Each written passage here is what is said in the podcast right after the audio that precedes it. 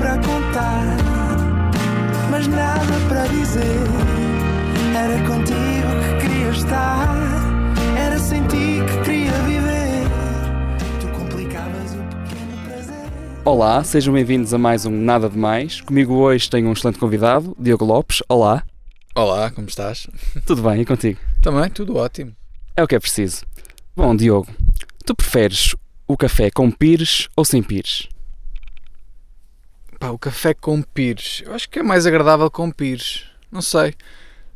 Tenho que experimentar sem pires. Para eu poder dizer se gosto mais de uma coisa, ou seja, eu tinha que experimentar café sem pires. Eu acho que nunca experimentei café sem pires, portanto vou, estou inclinado a dizer sem pires. Só porque é novidade e é, eu gosto de coisas novas e desafiantes. Muito obrigado e até ao próximo programa. Obrigado eu. Não Até à próxima. Nada,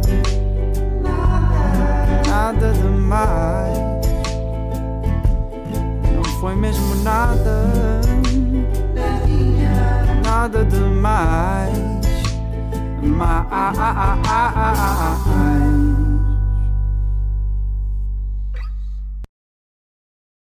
Bom, Diogo, eu vou contar aqui uma história até um bocado autobiográfica. Ok. Uma vez até estava a dar na televisão uma série em que tu aparecias e a minha mãe disse: Ah, este ator é parecido contigo, Rodrigo.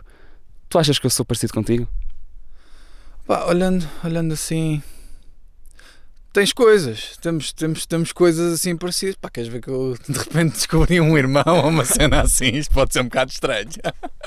Mas já, somos assim, temos assim parecenças. Epá, isto é muito estranho.